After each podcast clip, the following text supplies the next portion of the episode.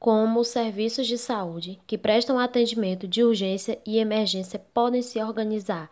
A portaria de número 354, de 10 de março de 2014, publica o projeto de resolução Boas Práticas para a Organização e Funcionamento dos Serviços de Urgência e Emergência. No seu anexo 1, ela define o termo urgência, que é uma ocorrência imprevista de agravo à saúde com ou sem risco potencial de vida, cujo portador necessita de assistência médica imediata, enquanto que a emergência se configura como uma constatação médica de condições de agravo à saúde que implicam em risco iminente de vida ou sofrimento intenso, exigindo, portanto, tratamento médico imediato. Estrutura e organização dos serviços de urgência e emergência. Quando uma pessoa sofre agravo agudo à saúde, este deve ser acolhido em um serviço do SUS mais próximo da sua ocorrência, seja na unidade de saúde da família, pronto atendimento ou pronto socorro.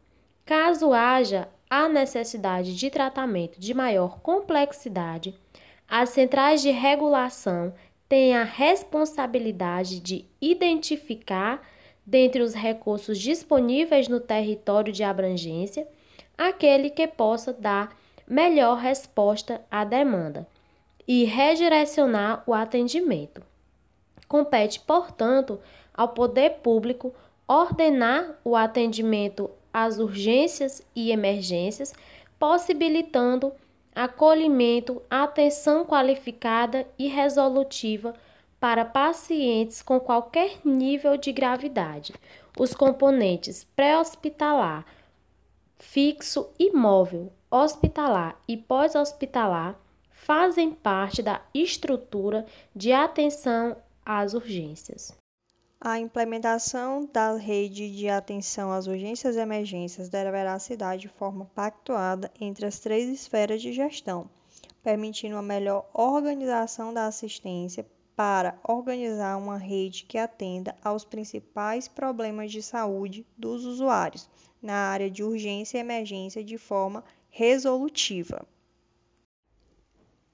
É necessário considerar o perfil epidemiológico e demográfico do brasileiro, no qual se evidencia, segundo os dados da Secretaria de Vigilância em Saúde do Ministério da Saúde, uma alta mortalidade relacionada à violência e os acidentes de trânsito entre jovem até os 40 anos.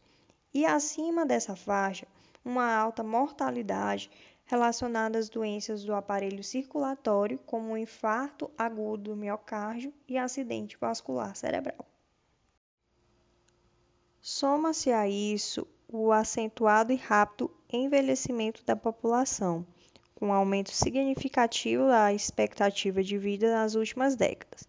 De acordo com o censo de 2010, 10% da população brasileira contava com mais de 60 anos, o que significava que mais de 20 milhões de pessoas. Entre as principais causas de óbitos internados nessa população estão doenças do aparelho circulatório, acidentes e diversas formas de violência, além das neoplasias. Entretanto, já se observaram tendências recentes de uma redução da mortalidade por algumas causas específicas de doenças cardiovasculares, o que é suficiente para a redução de taxas nesses grupos. Ademais, os grupos de doenças infecciosas, além da redução da mortalidade. Observa-se também a diminuição significativa na morbilidade de um conjunto de importantes doenças. Tendo em vista essa tripla carga de doenças, causas externas, doenças crônicas não transmissíveis, com destaque em doenças cardiovasculares e ainda em cargas de doenças infecciosas. É importante implementar a rede de atenção às urgências e emergências, de forma a articular e integrar todos os equipamentos de saúde, objetivando amplificar e qualificar o acesso humanizado integral aos usuários em situação de urgência e emergência nos serviços de saúde, de forma ágil e oportuna em todo o território nacional, respeitando-se os critérios epidemiológicos e de densidade populacional.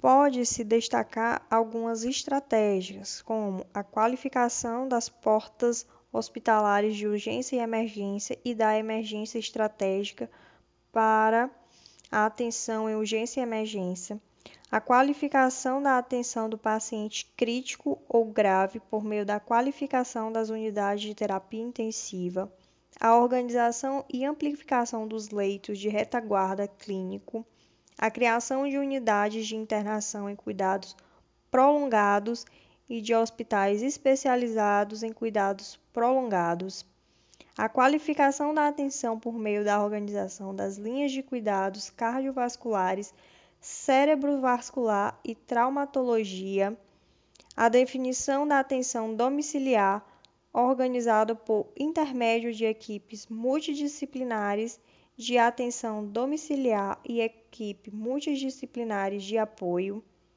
a articulação entre os seus componentes.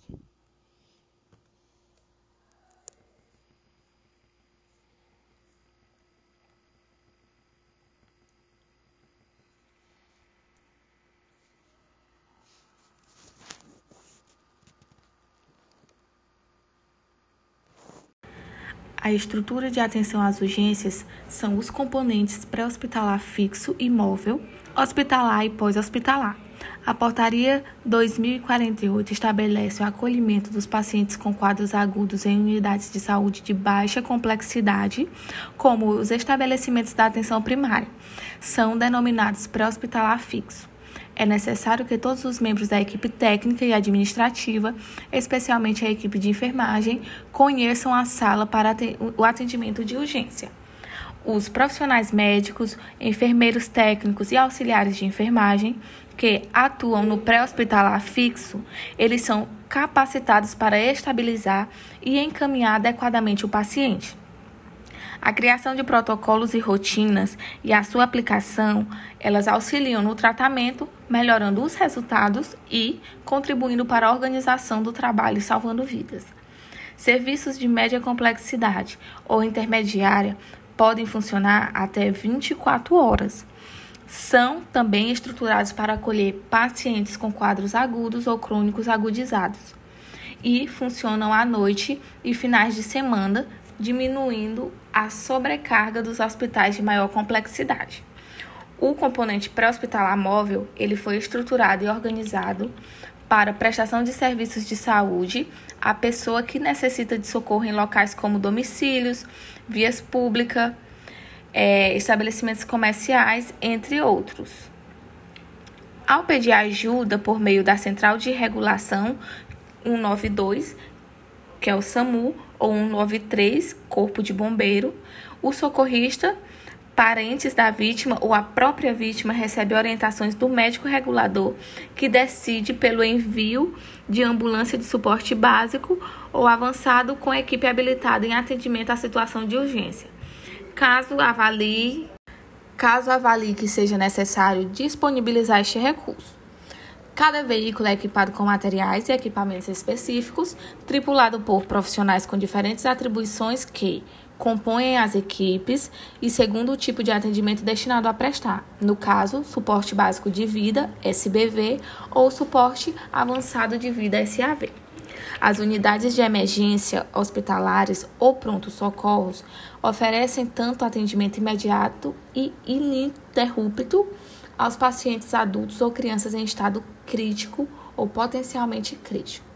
O atendimento hospitalar ele é definido por o grau de complexidade, tipo 1, 2 ou 3. E toda infraestrutura referente a recursos e materiais, equipamentos e medicamentos devem estar de acordo com as normas e compatível com os serviços de emergência. As áreas físicas são estruturadas conforme a complexidade do hospital, considerando-se os tipos 1, 2 e 3. Assim, os hospitais que recebem clientes de maior complexidade oferecem recursos humanos, materiais e tecnológicos compatíveis com a necessidade de cada caso. A estrutura física adequada é normatizada pela Resolução de Diretoria Colegiada, RDC, e da Agência Nacional de Vigilância Sanitária, como conhecemos que é a Anvisa.